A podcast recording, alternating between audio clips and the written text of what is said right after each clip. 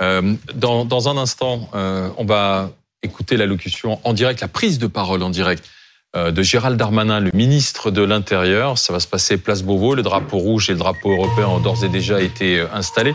Gérald Darmanin, ministre de l'Intérieur, qui va réagir à la décision du Conseil d'État d'acter l'expulsion de l'imam Hassan Iqiyoussen. Ça a été le feuilleton politique de l'été, avec d'abord une décision du tribunal administratif qui a dit non, vous ne pouvez pas, au nom de la préservation de la cellule familiale de l'imam Iqiyoussen.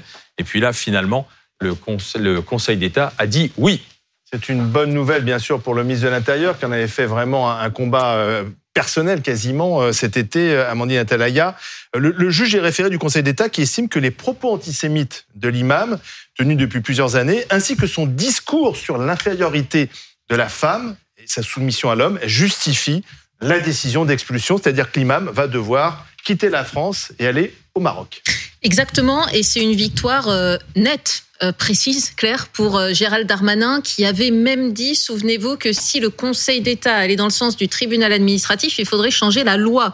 Donc il s'était beaucoup investi euh, sur ce dossier. Et on en est d'ailleurs à, deux décisions du Conseil d'État qui font jurisprudence d'une façon un peu étonnante. Il y a eu celle aussi il y a quelques semaines, vous vous rappelez, sur le Burkini, où le Conseil d'État a confirmé la suspension de l'arrêté qui voulait autoriser les Burkinis dans les piscines municipales à euh, Grenoble. Et en fait, ce que ça montre, cette décision du Conseil d'État, c'est que euh, il y a une lutte contre le séparatisme en France qui euh, s'intensifie, qui devient plus efficace. Et ça, c'est quelque chose que Gérald Darmanin, bien évidemment, va mettre à son crédit, puisque c'est lui qui avait porté cette loi.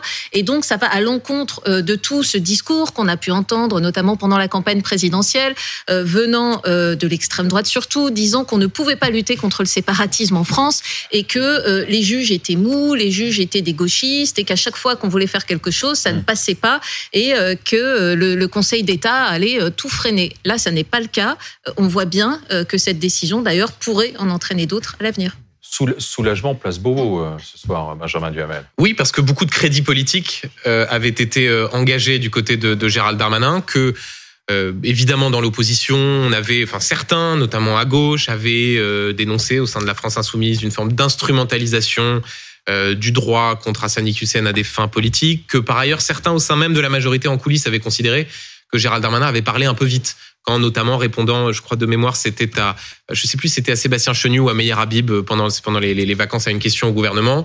Euh, Gérald Darmanin avait fait comme si l'expulsion était déjà quasiment actée. Or, quelques jours après, le tribunal administratif avait invalidé euh, cette décision. Donc, Gérald Darmanin avait pris des risques, il avait engagé du crédit politique et le fait est euh, que ça lui que ça lui réussit. Et d'ailleurs, c'est très intéressant la communication. C'est une victoire politique que Gérald Darmanin ne va pas manquer de rappeler, il va insister. Non seulement il l'annonce avant le Conseil de, avant le Conseil d'État, en plus de ça, il convoque la presse pour faire une déclaration euh, cet après-midi avec voilà place Beauvau, le drapeau français, le drapeau européen, pour bien expliquer qu'il est un ministre de l'Intérieur qui contrairement à ce qu'on dit parfois, n'est pas seulement un ministre de la parole, mais un ministre des actes, et surtout que le dispositif législatif permet d'expulser ce type de prédicateur. Laurent Neumann, c'est une réponse aussi à tous ceux à droite euh, euh, et, aussi chez Marine Le Pen qui estime qu'on n'est pas assez dur contre ces prêcheurs de haine et que la France est trop euh, finalement euh, laxiste en la matière. Oui, d'ailleurs, euh, cette victoire pour Gérald Darmanin n'empêche pas Marine Le Pen de déplorer que pour expulser cet imam, ce soit long,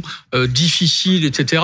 on, va, justement voir ce qu'elle a, écrit hein, sur son compte Twitter à, propos de cette décision du Conseil d'État la présidente du Rassemblement national, il est regrettable que l'expulsion d'un islamiste qui prêche la haine depuis tant d'années en France soit si compliquée, si rare et si tardive, Laurent. Mais il faut dire la vérité, c'est très compliqué d'expulser un délinquant radicaliser ou pas un étranger délinquant, l'expulser vers son pays d'origine, c'est extrêmement compliqué. avec euh, la décision du Conseil d'État, ça sera plus simple maintenant. Alors, d'abord, la décision dit que juridiquement, cette expulsion est valide au, sens de l'état de droit. Mais une fois qu'on a une obligation de quitter le territoire français, c'est compliqué parce qu'il faut des laissés-passer consulaires. C'est pas par hasard si le ministre euh, de, l'Intérieur et le, la ministre, mais son prédécesseur faisait pareil, euh, la ministre des Affaires étrangères font le tour de toutes les ambassades ambassades de tous les pays pour essayer de d'ouvrir ces laissés-passer. Le. Maroc a déjà délivré un laissez-passer consulaire, donc visiblement l'expulsion pourrait se faire très très Elle vite. pourra se faire. Mais Gérald Darmanin, ça vous a pas échappé, veut faire voter une nouvelle loi immigration pour lever ce qu'il appelle les obstacles à ces expulsions. Euh, je prends quelques exemples. Vous avez contracté un mariage sur le sol français. C'est beaucoup plus difficile d'être expulsable. Vous êtes sur le territoire français avant l'âge de vos 13 ans. C'est quasiment pas possible. Euh, et puis, encore une fois, cette question des laissés-passer consulaires. De quoi on a parlé euh, quand Emmanuel Macron est allé à Alger? On a parlé de gaz, on a parlé de mémoire, on a parlé de, de la jeunesse, de l'avenir. On a parlé d'immigration et des laissés-passer consulaires. On en est arrivé au point où l'État français met dans la balance les visas qu'on accorde à des Algériens, euh, eux en situation parfaitement régulière pour le coup, euh, pour imposer à Alger de laisser venir les étrangers délinquants qui ont obligation de quitter le territoire français. Reconnaissez que c'est une forme de chantage quand même qui n'est pas banale. Donc tout ça rend extrêmement compliqué l'expulsion des délinquants. Je regardais depuis 2020, si mes chiffres sont exacts, on est à 770 euh, radicalisés, c'est-à-dire des fichiers S ou des fichiers au, au fichier du- des signalements pour prévention de la radicalisation ou du terrorisme, euh, 770 expulsions en deux ans.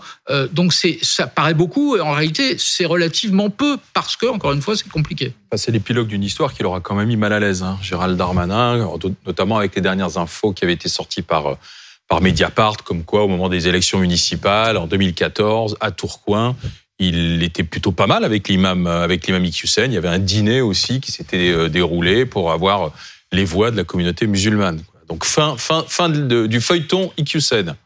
Fin du feuilleton. En effet, moi, je, je suis euh, ravie que le Conseil d'État ait pris cette euh, décision parce que ça montre euh, aux Français qu'il y a quand même une difficulté de prendre les décisions politiques et ensuite de les appliquer. Donc, c'est vrai que les Français, ce qu'ils entendent, ce sont des solutions et des solutions. Voilà, une efficacité. C'est pas toujours évident. Donc, Gérald Darmanin, depuis qu'il est ministre de l'Intérieur, protège les Français, il défend les valeurs euh, de la République et là, ça en est une bonne, une bonne illustration. Et vous faisiez tout à l'heure un parallèle avec le Rassemblement national. Euh, moi, je viens du Var et j'ai perdu dans le Var face au Rassemblement national et c'était vraiment ce qui ressortait tout le temps, c'est-à-dire qu'il faut absolument que les Français se sentent en sécurité et surtout que, que nos valeurs soient proclamées et qu'elles soient mises en avant et c'est vraiment une nécessité. C'est ce qui est le cas aujourd'hui. Oui, mais ce qui est assez intéressant dans cette histoire, c'est quand même que cet imam n'a jamais été condamné.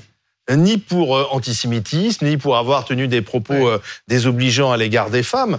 Euh, certes, ces propos pouvaient être contestés et conté- étaient contestables, mais il n'y avait pas de condamnation. Et d'ailleurs, ses avocats plaidaient simplement la liberté d'expression. Non, mais vous avez raison. Et d'ailleurs, c'est aussi le signe de l'évolution de l'évolution des temps. Il y a des choses aujourd'hui qui, heureusement, ne sont plus acceptables, choc, qui, il y a quelques années, pouvaient parfois être justifiées au nom d'un discours consistant à justifier cela par la liberté d'expression, par la liberté religieuse. Il y a donc une sensibilité accrue de la société française aux questions de séparatisme.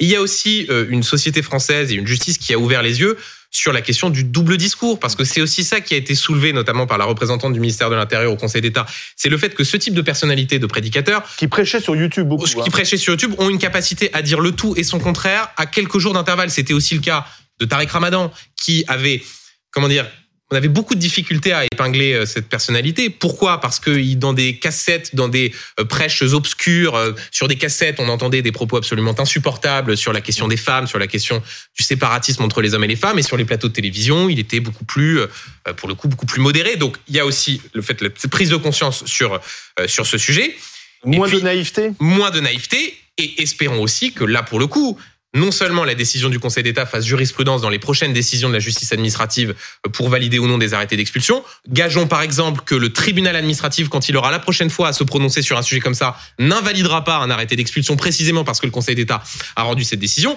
Et cela dit aussi que désormais la société française est prête à savoir quel est euh, l'ennemi, le mot est peut-être un peu fort, mais en tout cas, quelles sont les, les personnalités face auxquelles il ne faut avoir absolument euh, aucune euh, ambivalence, aucune compréhension. Et, Là, et- c'est plus facile parce qu'il n'a pas la nationalité française. Absolument. Son père, son Exactement. père avait refusé euh, de lui donner la nationalité française alors qu'il est né en France. Il n'a jamais vé- vécu au Maroc. et rappelons que son titre de séjour arrête, Voilà. allait à expiration. Voilà. Et que donc c'est aussi un refus de renouveler, un refus de renouveler un titre de, un titre de séjour.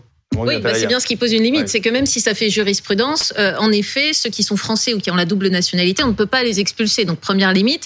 Et deuxième limite, c'est que d'une part, il n'y a pas eu de condamnation judiciaire, donc c'est quand même quelque chose sur lequel il faut évoluer. Le point juridique, c'est que ce qu'il dit est insidieux et implicite. Et donc, c'est ce qui fait qu'en droit, il n'a pas été condamné parce que ça n'était pas explicite. Donc là-dessus, il faudra quand même que, que, ça bouge à un moment donné. Et Tertio, euh, il va pouvoir continuer euh, ses prêches en ligne et sur YouTube depuis le Maroc.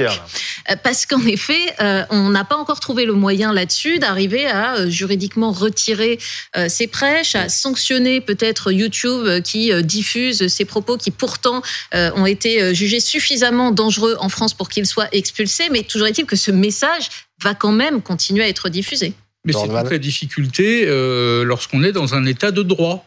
Il y a un tribunal administratif, euh, il y a ah. un conseil.